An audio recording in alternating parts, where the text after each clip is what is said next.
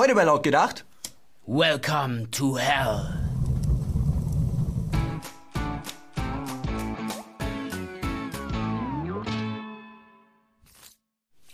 Philipp, sag mal, was war denn da eigentlich los in Hamburg? Da, da, da, die schlimmsten Ausschreitungen in Geschichte der Bundesrepublik. Damit kann doch wirklich keiner rechnen. Tagelang Krawalle, Remi Demi und so weiter und so fort. Ja, aber jetzt mal alles der Reihe nach. Eigentlich deutete ja alles auf einen friedlichen Protest hin, wie man ihn seit jeher von Linken gewohnt ist. Bei Durchsuchungen im Vorfeld des G20-Gipfels wurden auch lediglich Zwillen mit Stahlkugeln gefunden, Feuerlöscher gefüllt mit leicht entzündlichem Bitum oder Störsender, die, um Handysignale zu unterdrücken. Sind wir mal alle ganz ehrlich. Was kann man damit schon großartig anstellen? Vielleicht wollte einer nur die Straße reparieren. Oder so eine Zwille ist ja auch nur Bogenschießen in klein. Also im Prinzip eine Sportart, ne? Was soll der Hype? Alle Zeichen auf Spaß sozusagen für die Welcome to Hell Demo am Donnerstag. Naja, bis die Situation dann halt et- etwas eskalierte. Also, in Wirklichkeit ist der Zug der Vermummten nur 300 Meter gekommen. Und wer daran Schuld hat, ist ganz klar. Die verdammten Bullen! Die haben einfach so auf friedliche Demonstranten eingeprügelt. Und damit war natürlich dann Schluss mit friedlicher Demo. Ja, und was bleibt einem dann auch anderes übrig, als dann die halbe Stadt zu zerkloppen und diese unsäglichen Bonzenkahn anzuzünden? Ja, kennst du den neuen von Volkswagen? Der VW ab vom Pflegedienst? Der musste sofort weg, ist klar. Ganz absolut nachvollziehbar. Und als dann die Krawalle ihren Höhepunkt im Schanzenviertel hatten, mündete das Ganze dann in brennende Barrikaden und Plünderungen. Hier war auch ganz klar wieder der Schuldige zu finden, nämlich die Polizei. Die verdammten Bullen! Diese waren nämlich zu zaghaft und haben das Ganze sich viel zu lange angeschaut. Mit einem massiven Polizeiaufgebot und Unterstützung von Spezialeinheiten hat man das Ganze dann erstmal wieder ein bisschen unter den Deckel gekriegt. Und viele Menschen sind jetzt entsetzt. Viele Menschen verstehen nicht, was da für Bilder entstanden sind. Die verstehen einfach nicht, was das bringen sollte, dass dort Menschen randalieren, durch die Straße ziehen, anzünden, plündern, das, das. Und die rote Flora und deren Linksextremisten, die verstehen das natürlich. Die haben Verständnis dafür, dass der einfache Bürger den Sinn dieser Aktion nicht verstehen kann. Aber ihr müsst das Ganze einfach aus einer anderen Perspektive sehen. In Vorbereitung auf diesen Kongress wurden wieder Grenzkontrollen eingeführt. Und da sind über 600 Haftbefehle vollstreckt worden. Und weil das so gut funktioniert hat, ist man jetzt der Meinung, dass man das Ganze doch einfach verlängern möge. Ja, außerdem wollen jetzt auch einige Politiker, dass man die Rote Flora schließt und eine Petition fordert, dass man das Ganze ja wieder umfunktionieren könnte in einen öffentlichen Kindergarten. Sprich, man würde diesem Gebäude, diesem doch schönen alten Gebäude, einen sinnvollen Nutzen zuführen. Ja. Kinderfreundlichkeit und sichere Zukunft. Was Pegida in über zwei Jahren nicht geschafft hat, schaffen die Linken an einem Wochenende. Geile Typen. Nachdem der Linksextremismus in Deutschland jahrelang nicht nur geduldet, sondern auch im Zuge des Kampfes gegen rechts regelrecht gefördert wurde, möchte jetzt auf einmal nach dem G20-Gipfel niemand mit den ganzen Krawallen zu tun haben. Ja, und in Berlin, da schiebt man sich gerade den schwarzen Peter zu. Die SPD und Manuela Schwesig, die werden gerade extremst kritisiert, weil sie hat ja damals ein Präventionsprogramm gegen Linksextremismus einfach gestrichen. Ja, das aufgeboschte Problem und so, kennt er. Darüber hinaus hat sie auch die sogenannte Demokratieklausel gleich mit einkassiert. Die sollte dafür sorgen, dass staatliche Fördergelder nicht an Extremisten gelangen. Und dass das zwingend notwendig ist, zeigt uns zum Beispiel die Kahane-Stiftung. Über die haben wir hier schon immer mal berichtet.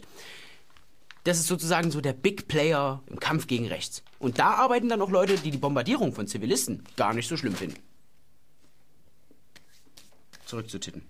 Katharina Barley von der SPD hingegen meint, dass ihre Partei die Ausgaben gegen linke Militanz verdoppelt hätte. Die Demokratieklausel möchte man dann aber nicht wieder aufnehmen. Es würde lediglich reichen, den geförderten Initiativen darauf hinzuweisen, Zitat, dass eine Unterstützung extremistischer Strukturen durch die Gewährung materieller oder immaterieller Leistungen auszuschließen ist. Ja, machen die bestimmt. Aber nicht nur in der Politik hat man den Linksextremismus so hingenommen. In der Presse sieht es genauso schlimm, wenn nicht sogar noch schlimmer aus. So war, es- so war es selbst nach den schwersten Randalen immer noch von Aktivisten, G20-Gegnern und Demonstranten und zum Schluss dann Chaoten die Rede. Dass es sich dabei vor allen Dingen um Linke handelt, davon war gar kein Wort zu lesen. Ja, da kann man sich jetzt drüber wundern. Oder aber man schaut einfach mal bei Twitter und erkennt, dass sogenannte Journalisten, die für renommierte Zeitungen schreiben, in Wirklichkeit selber Linksextremisten sind. Beste Beispiel, Christoph Fröhlich schreibt als Sören Kohlhuber für die Zeit Online und den Tagesspiegel und ist der Meinung, dass jede Flasche und jeder Stein schon ihre Berechtigung haben. Außerdem hat er auch nach eigenen Angaben gar kein Problem mit Gewalt gegen Personen, die er selber als Nazis abstempelt. Und so hat er ganz in diesem Sinne dann die YouTuberin Lauren Southern und ihre Begleiter in Hamburg verpfiffen, für die er für IB-Aktivisten hielt. Ja, und wie zu erwarten, endete, es, da, endete das Ganze dann mit Gewalt gegen diese drei Personen. Freunde, jetzt nochmal ganz kurz Klartext. Das eigentliche Problem an der Sache ist, dass Journalist keine geschützte Berufsbezeichnung ist. Jeder Vollmongo kann sich da hinstellen und sagen, ich bin Journalist, schreibt es in seinen Social Media Account rein und dann, wenn das nächste Mal auf der nächsten Demo sozusagen, es wieder heißt, die Pressefreiheit wurde eingeschränkt, weil ein Journalist rumgeschubst wurde von der Polizei, ja, dann wisst ihr, was ihr davon zu halten habt. Die G20-Proteste sind nun vorüber und die Kosten für die ganzen Veranstaltungen waren, ja, hoch. Über 130 Millionen Euro muss der Steuerzahler nun für das Ganze aufbringen. Und auch der Ruf Hamburgs in der Welt ist nicht mehr ganz so das Gelbe vom Ei. Die einzige Hansestadt, eine Hommage an das syrische Aleppo. Ja, aber wenn wichtige Entscheidungen getroffen wurden, dann rechtfertigt der Nutzen doch die Kosten. Allerdings hat selbst Tage nach dem Gipfel immer noch keine Analyse der Ergebnisse stattgefunden. Im Wesentlichen also außer Spesen nichts gewesen. Bereits im Vorfeld war bekannt, dass die Vereinigten Staaten bei dem Klimaabkommen nicht mehr mitspielen würden. Darauf haben sich die US-Amerikaner um Trump bereits im Vorfeld festgelegt, was natürlich für Merkel äußerst ärgerlich war. Gerne hätte sie sich als jene Person dargestellt, die alles für eine Einigung getan hätte. Und das sollte dann alles an dem Trumpeltier scheitern. Ja, und durch die frühe Entscheidung der Amerikaner lagen die Karten einfach offen auf dem Tisch. Und Merkel macht in der Zeit lieber mehr so Domino. Wenn der Stein vor ihr fällt, dann fällt sie einfach in dieselbe Richtung mit.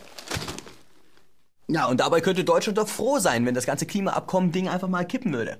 Ich meine, wirklich dran halten tut sie sowieso niemand richtig. Und die ganzen Betrügereien von Volkswagen in den USA, ja, das fällt zurück, alles negativ zurück auf Deutschland.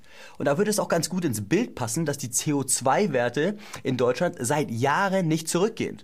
Und die Klimaziele sowieso nicht mehr zu erreichen sind. Trotz unserer Klimakanzlerin. Ja, nach dem Gipfel war man sich ja auch einig. Alle 19 Teilnehmer hätten in Sachen Klima zueinander gefunden.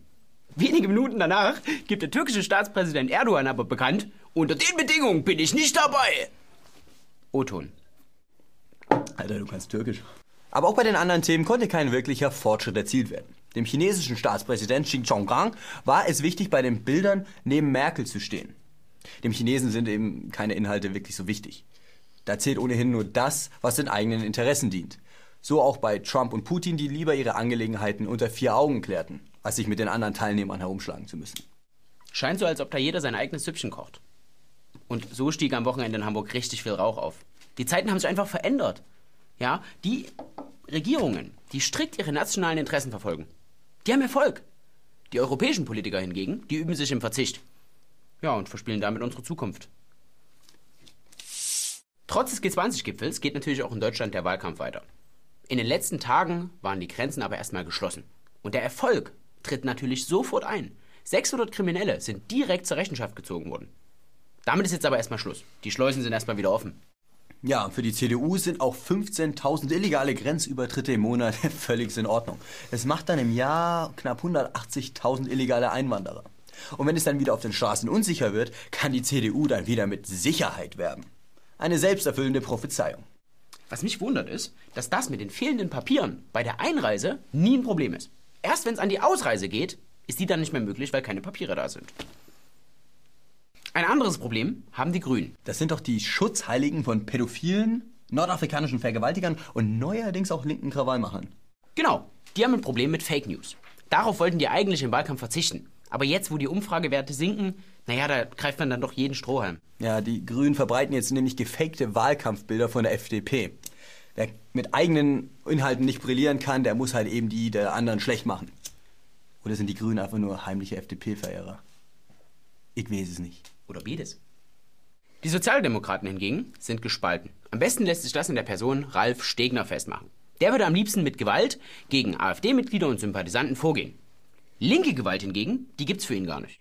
Und dabei arbeitet Ralle doch selbst mit Organis Organisationen zusammen, die maßgeblich für die Krawalle in Hamburg verantwortlich sind. Und auch sonst lässt er ziemlich häufig von sich reden mit menschenverachtenden und doch ziemlich wirren Aussagen. Ja, und so setzt die SPD ihren Trend nach unten einfach weiter fort. Und daran ändert auch Heiko Maas seine Idee von Rock gegen links rein gar nichts. Ja, Freunde, das war's dann mit der, ich, ich weiß nicht mehr wievielten Folge, irgendwas mit 40. Danke fürs Einschalten, danke auch fürs Abonnieren und Kommentieren und Teilen, was ihr sicherlich tun werdet. Und Freunde, wir sehen uns in der Hölle. Aber nicht die Patrons und die Paypals. Ihr kommt in den Himmel. Das ist klar.